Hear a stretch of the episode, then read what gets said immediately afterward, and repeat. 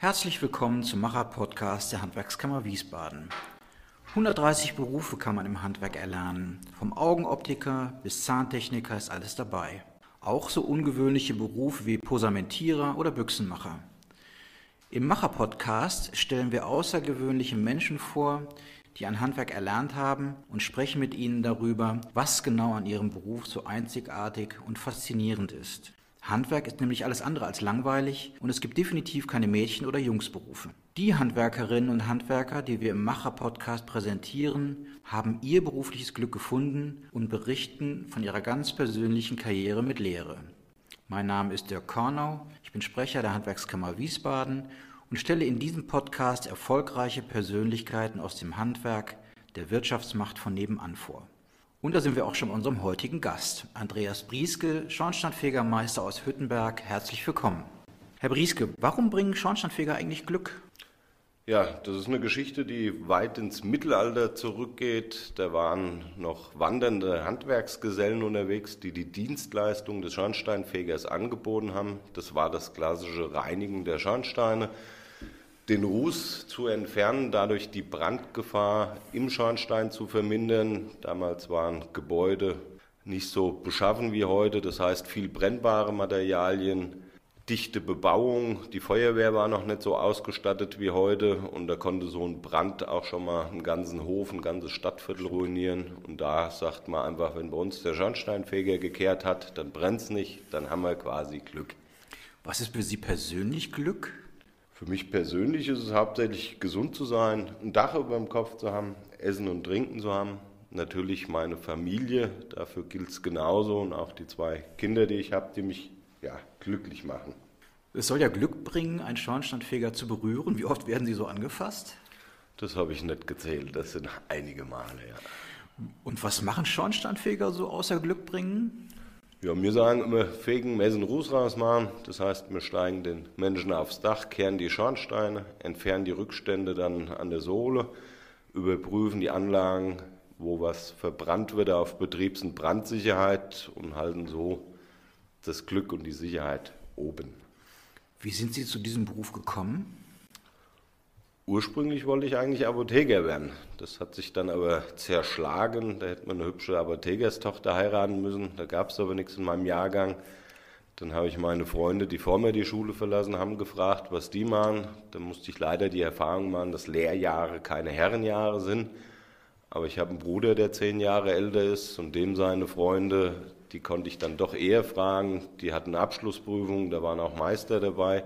Die konnten mir einen schönen Einblick geben. Und am besten hat mir eigentlich der Schornsteinfeger gefallen. Und dann stand fest, ich werde Schornsteinfeger. Wo sind Sie ausgebildet worden? In Echzel, in der Wetterau. Wie lange dauert die Ausbildung zum Schornsteinfeger? Die Ausbildung beträgt äh, drei Jahre. Wir haben auch bei der Novellierung der Ausbildungsordnung in 2010 uns dafür entschieden, weiterhin die drei Jahre beizubehalten. Was sollte so ein angehender Schornsteinfeger-Lehrling mitbringen? Also Schwindelfreiheit, ähm, Wetterrobustheit? Vier große M's sind bei uns wichtig. Man muss Menschen mögen. Man hat mit Menschen aller gesellschaftlichen Schichten zu tun. Das äh, jeden Tag, bei jedem Wetter sozusagen. Also auch gerade jetzt die Jahreszeit ist für uns nicht gerade von Vorteil ob es ist, dass es lang dunkel ist und früh dunkel wird und natürlich auch so Wetterkapriolen, wo man trotzdem draußen unterwegs sein muss.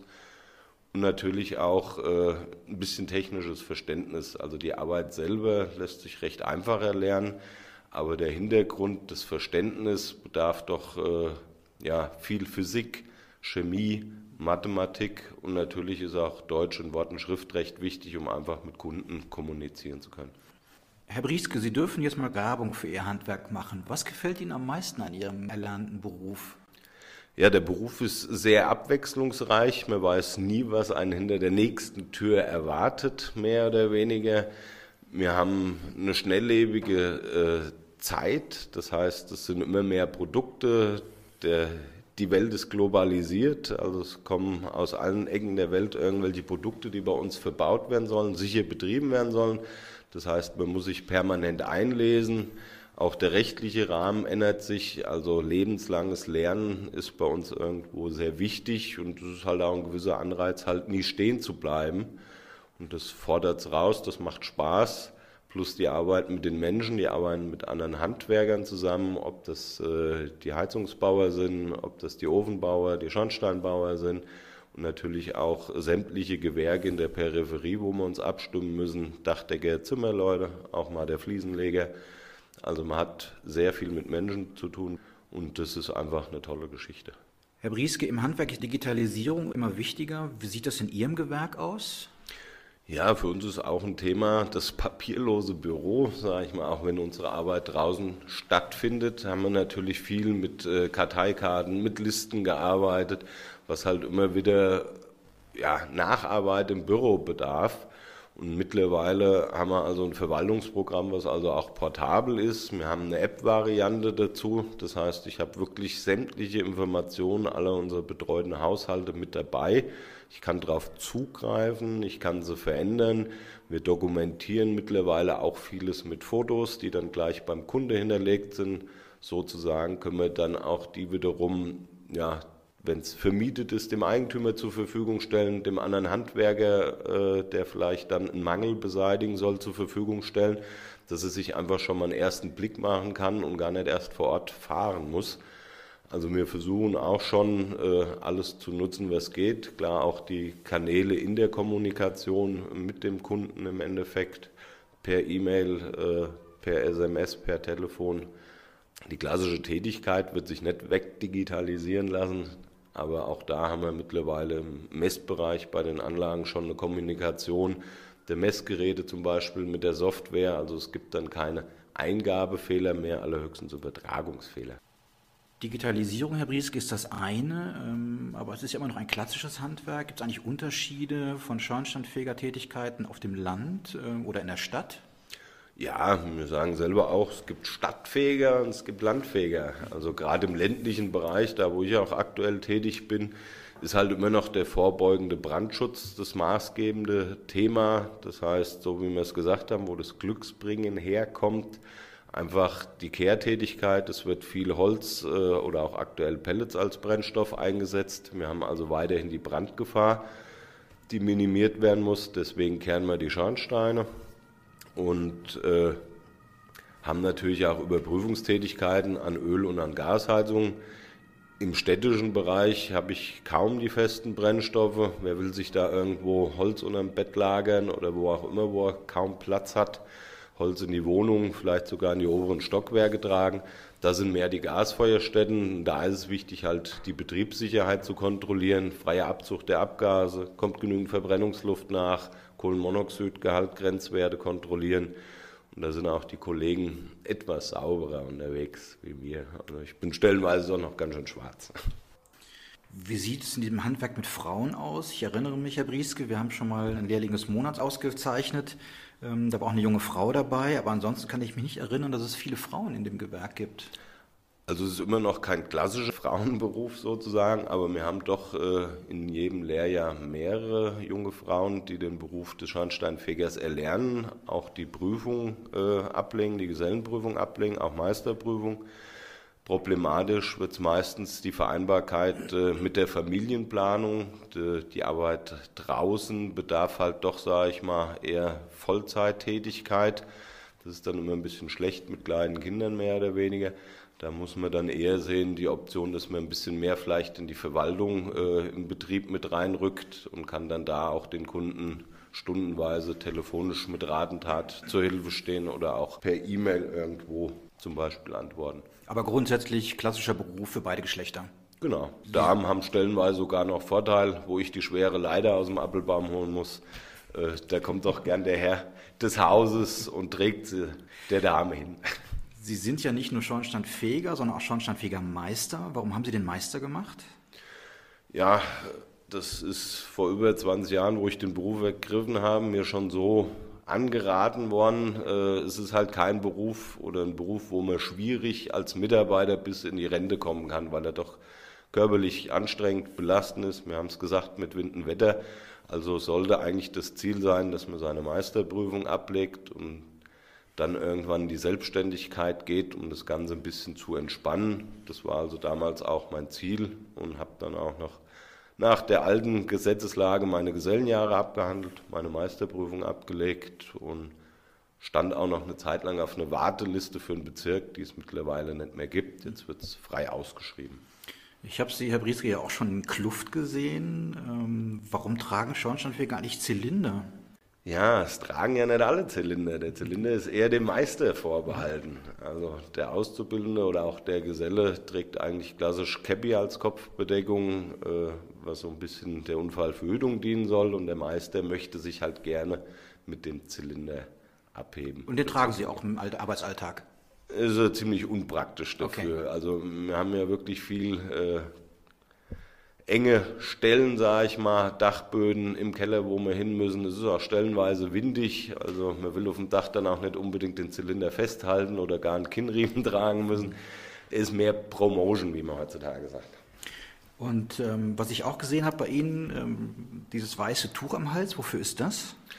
Ja, das haben wir schon weit vor Corona getragen. Ähm, es wird allerdings nur unter die Nase gezogen. Das soll dafür dienen, dass das sogenannte Mundtuch einfach bei Verschmutzungen oder bei schmutzigen Tätigkeiten durch den Mund einzuatmen. Die Schmutzpartikel sollen in diesem Tuch hängen bleiben und man atmet dann durch die Nase wieder aus.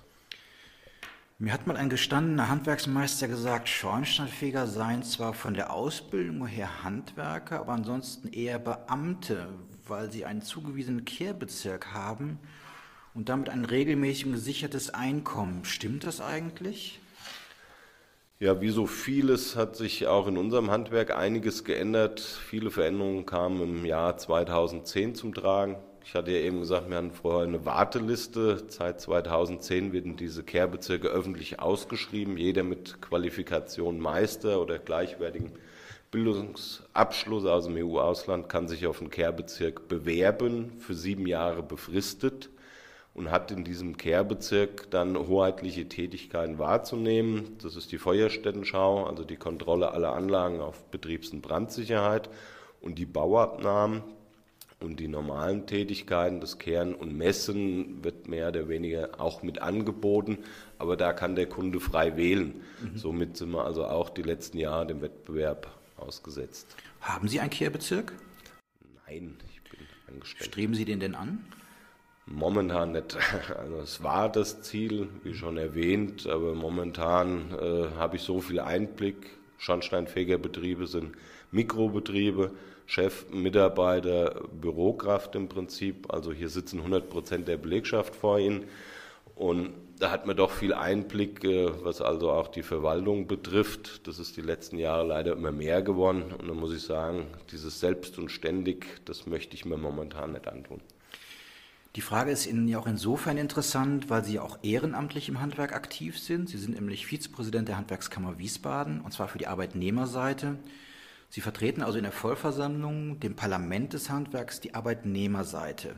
Wenn Sie selbstständig wären, müssten Sie dann dieses Ehrenamt aufgeben? Das wäre leider so, ja. Ähm, Stichwort Ehrenamt. Warum sind Sie ehrenamtlich aktiv? Ja, ich wollte was zurückgeben. Das heißt, äh, die Schornsteinfeger haben ihre eigene Gewerkschaft, den ZDS, den Zentralverband Deutscher Schornsteinfeger. Und die betreuen vom Auszubildenden bis zum Angestelltenmeister alle mit Schulungsangeboten, mit Arbeitshilfen, mit Vorbereitungslehrgängen. Das habe ich immer sehr genutzt und genossen und wollte dann natürlich auch irgendwie wieder was zurückgeben. Habe mich da mit eingebracht, habe in Hessen die Berufsbildung jahrelang betreut und dadurch kam auch der Kontakt zur Kammer, dass man einfach Informationen von oben nach unten und umgekehrt besser transportieren kann. Wir haben in einer der ersten Podcasts einen Friseurmeister zu Gast, äh, der auf die Frage, wem er gerne mal die Haare machen möchte, geantwortet hat, der Bundeskanzlerin. Gibt es für Sie als Schornsteinfeger ein, ein klassisches Gebäude, wo Sie mal sagen, also da muss ich mal hin, das muss ich mal sauber machen? Ja klar, ich müsste mal nach Rom. der ist ein Schornstein, der zwar wenig genutzt wird, aber ab und zu kommt doch mal weißer oder dunkler Rauch raus. Und das könnte ich mir schon mal vorstellen, vielleicht gleich noch mit dem Besuch beim Papst verbinden und sagen, es wäre alles in Ordnung, ich hätte es überprüft. Vielleicht gibt es ja noch eine Möglichkeit für Sie. Wir kommen so langsam zum Ende unseres Gesprächs. Ähm, noch eine kleine, etwas persönliche Blitzfragerunde. Herr Brieske, wofür geben Sie gerne Geld aus? In erster Hinsicht äh, alle Unternehmungen mit der Familie, ob das Kultur ist, Urlaube und solche Dinge im Prinzip. Des Weiteren eigentlich gern für Werkzeug. Also mit Werkzeug kann man wieder neue Dinge erschaffen, Dinge reparieren, erhalten. Das bringt mir halt auch gewisse Freude oder ein bisschen Glück macht oder glücklich macht es einen auch. Ihr schönster Urlaub, den Sie hier verbracht haben? Ja, das war in Kuba auch schon länger her, aber ich war einfach begeistert, so dieser morbide Charme der Hauptstadt Havanna, irgendwie diese netten Menschen, diese Gegensätze, da die große Stadt, der Dschungel, der Strand, dieses Klima da, also phänomenal. Was sollte niemals in Ihrem Kühlschrank fehlen? Ja, Handkäse, ich komme doch aus Hüttenberg. Handwerk ist für Sie ja, in Deutschland ist alles genormt und nichts passt, Herr Conner. Dafür brauchen wir die Handwerker. Herr Brieske, wir veröffentlichen diesen Podcast mit Ihnen ganz bewusst am 1. Januar 2021, denn wir hoffen, dass Sie uns als Schornsteinfeger allen ein wenig Glück für das neue Jahr bringen. Was wünschen Sie sich und den Hörern für das neue Jahr? Natürlich Glück und Gesundheit. Glück ist ja, wie es jeder selber definiert, aber ich möchte halt einfach nochmal mit auf den Weg geben, einfach ein bisschen mehr Gelassenheit und die Freude über die einfachen Dinge. Wir haben schöne Landschaften, die man erwandern, erfahren kann, die man eigentlich gar nicht mehr bewusst wahrnimmt. Gute, nette Gespräche stellenweise oder einfach auch mal der blaue, kalte Himmel an so einem Wintertag, dass man das einfach wesentlich mehr genießt und wieder ins Bewusstsein zurückruft. Herr Brieske, vielen Dank für das Gespräch und auch viel Glück für Sie in den neuen Jahr. Dankeschön. Danke auch. Und damit ihr, liebe Zuhörerinnen und Zuhörer, keine Folge vom Macher Podcast mehr verpasst, abonniert uns doch auf Spotify, Apple Podcasts und Soundcloud. Den sozialen Netzwerken der Handwerkskammer Wiesbaden könnt ihr folgen, um Einblicke hinter die Kulissen zu bekommen. Und wenn ihr Wünsche oder Anregungen für die kommenden Folgen habt, dann schreibt uns gerne eine Mail an podcast.hwk-wiesbaden.de. Bis zum nächsten Mal beim Macher Podcast.